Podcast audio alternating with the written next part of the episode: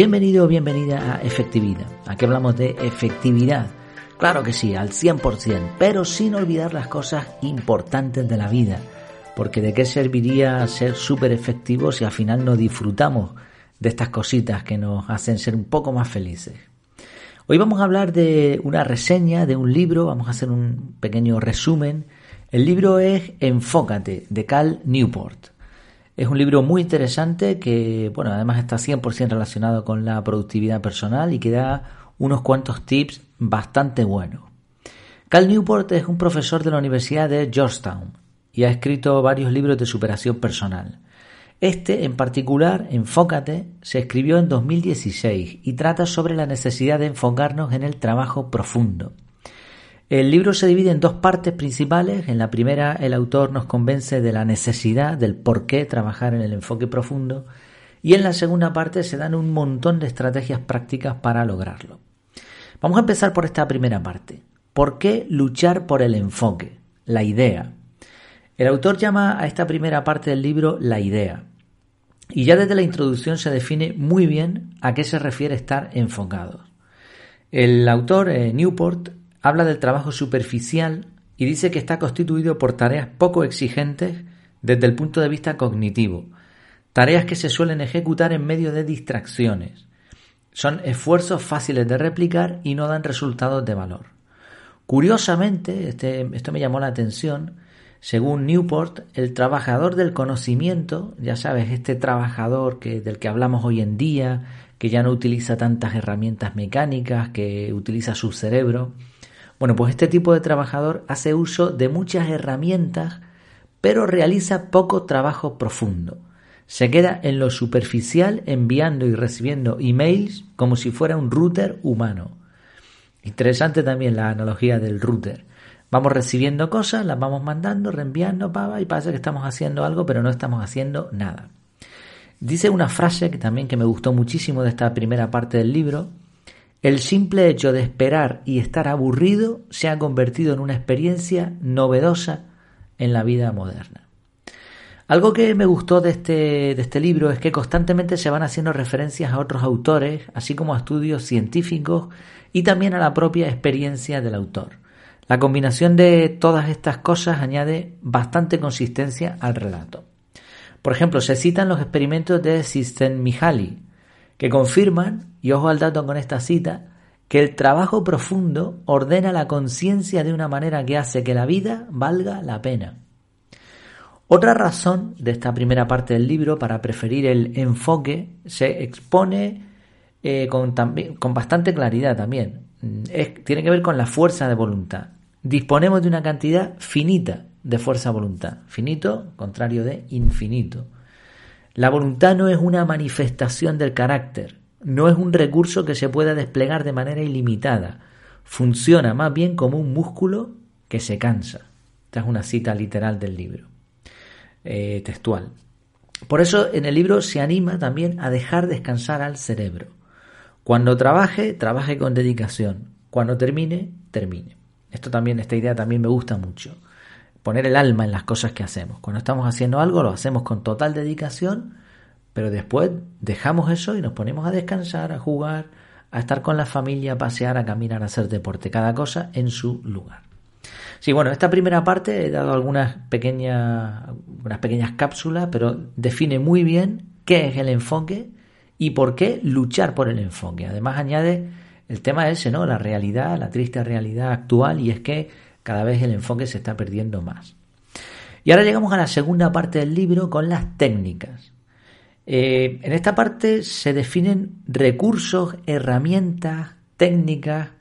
Creo, y, lo digo sinceramente, creo que esta sección, la primera parte está bien, pero esta segunda parte del libro hace que sea excepcional. Porque mm, es oro puro todo lo que pone aquí. Varios ejemplos para que te hagas una idea. El libro explica por qué debes elegir las herramientas adecuadas. No dice que dejes las redes sociales, pero te anima a considerar si son la mejor forma de llegar a tus objetivos.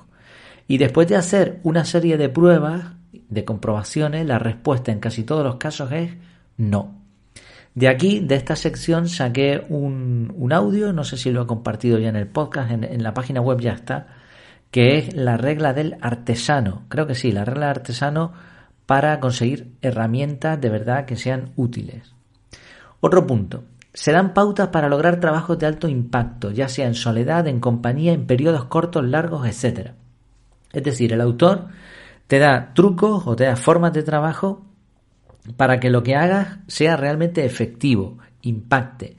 Y lo puedes hacer solo en tu castillo, como lo llama él, en compañía, en periodos cortos. A veces hay gente que no tiene tiempo por su agenda o gente que puede tomarse a lo mejor una temporada. O sea, no hay excusa para hacer trabajo profundo. Esta parte del libro también es, buenísima porque mm, te da lo que necesites para dependiendo cómo sea tu vida. El libro hace también varios acercamientos muy interesantes a la asertividad y a ser accesible. Una frase al respecto. La palabra más peligrosa en el vocabulario de la productividad personal es sí. Así de claro. Me llamó también mucho la atención que Cal Newport habla en varias ocasiones sobre time blocking. Da algunos trucos sobre time blocking para organizar tus días en bloques de forma equilibrada y permitiendo ajustes. De hecho, fue, esto fue una grata sorpresa para mí porque por momentos parecía que estaba leyendo material de, del curso que yo tengo, del curso del método de productividad personal CAR. Y es que, eh, a ver, yo me sigo formando, ¿no? Pero yo llegué a una serie de conclusiones sobre el time blocking de que estaba muy bien, pero era, era insuficiente, hacían falta más cosas, hacían falta ajustes. Y algunos de los ajustes que yo propongo en el curso, son prácticamente iguales a los que a las conclusiones que ha llegado este autor. Así que mira, pues fue fue una grata sorpresa, me encantó leer esto. Por cierto, abro paréntesis, ya sabes que en efectividad.es encuentras el curso de productividad personal CAR con este método que yo utilizo, un método que está funcionando, cada vez hay más alumnos inscritos y el feedback que recibo cada vez es mejor. Además se va, el curso se va, mm, se va eh, limando, ¿no? Las cositas que están que se pueden mejorar, pues se van mejorando, se van añadiendo algunas otras cosas, etcétera. Eh, lo tienes además con más de un 50% de descuento ahora mismo. No sé cuánto tiempo estará así porque hay proyectos por ahí pendientes y quizá haga un giro en, en lo que propongo en la web. Ya veremos, ya lo iré contando. Y tampoco tienes un cupón por ser suscriptor, ni, sino, no, no, simplemente tienes un descuento para ti. Evidentemente lo tienes para ti porque estás oyendo esto. El que no lo oiga no se entera, por lo tanto no lo tiene. Pero he quitado lo de los cupones porque quiero simplificar, o sea, hablo de efectividad, pues quiero que todo sea lo más efectivo posible. Bueno, cierro ese paréntesis. Eh, otra cosa más de esta sección del libro. En la parte final se da un truco para saber si tu trabajo es de alto impacto o no. Simplificándolo mucho, se trata de preguntarte ¿Cuántos meses tardaría una persona cualificada en aprender a hacer tu trabajo? Es decir, el trabajo que tú estés haciendo. ¿Cuántos meses tardaría una persona bien, una persona que con capacidades? ¿Cuántos meses tardaría en aprender a hacerlo?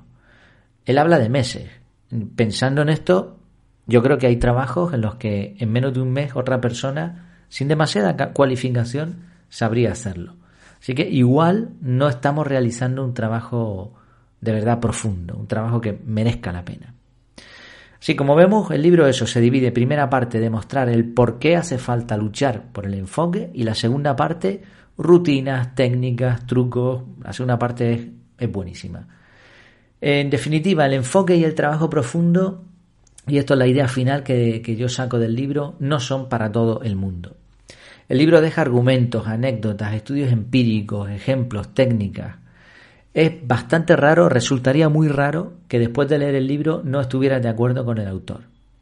Aún así, y aquí viene este, este pequeño resumen del libro, al final se da una advertencia, advertencia o motivación, dependiendo de, de quién lo escuche, de quién lo lea.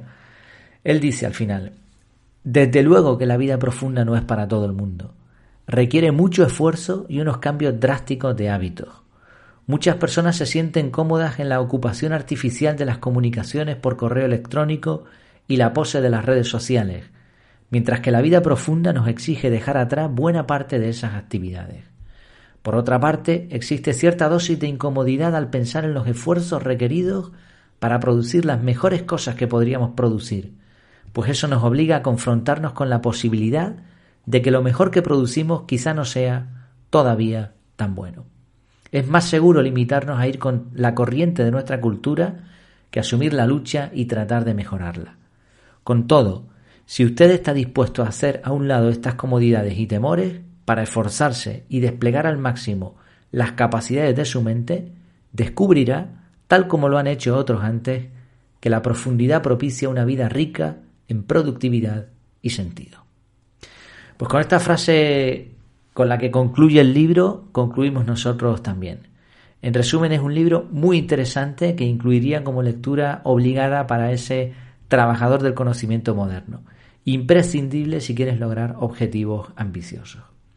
¿Has podido leerlo? ¿Qué te ha parecido a ti? Bueno, ya sabes que puedes comentar en el artículo en el que está basado este audio, lo tienes en las notas del programa y por supuesto también tienes el canal de Telegram. Ahí, bueno, te lo recomiendo totalmente porque ahí estoy compartiendo un montón de cosas más aparte de lo que está en la web, el podcast, eh, los últimos artículos, fotografías, mensajes interesantes, resúmenes, hago curación de contenidos. Yo creo que merece la pena. A mí por lo menos me gusta y me está sirviendo como una especie de recopilatorio personal que además comparto. Y, y además ahí vamos a poder chatear, me puedes comentar algún libro que te haya gustado, me puedes comentar qué te ha parecido este, alguna sugerencia, alguna necesidad que tengas, podemos hablar directamente desde ahí, desde el canal de Telegram. O sea, el canal no, sino en el chat, ¿no? Bueno, pues espero que te haya gustado este contenido. En mi casa también me encuentras en efectividad.es y mientras tanto, mientras nos volvemos a ver o a escuchar, que lo pases muy bien.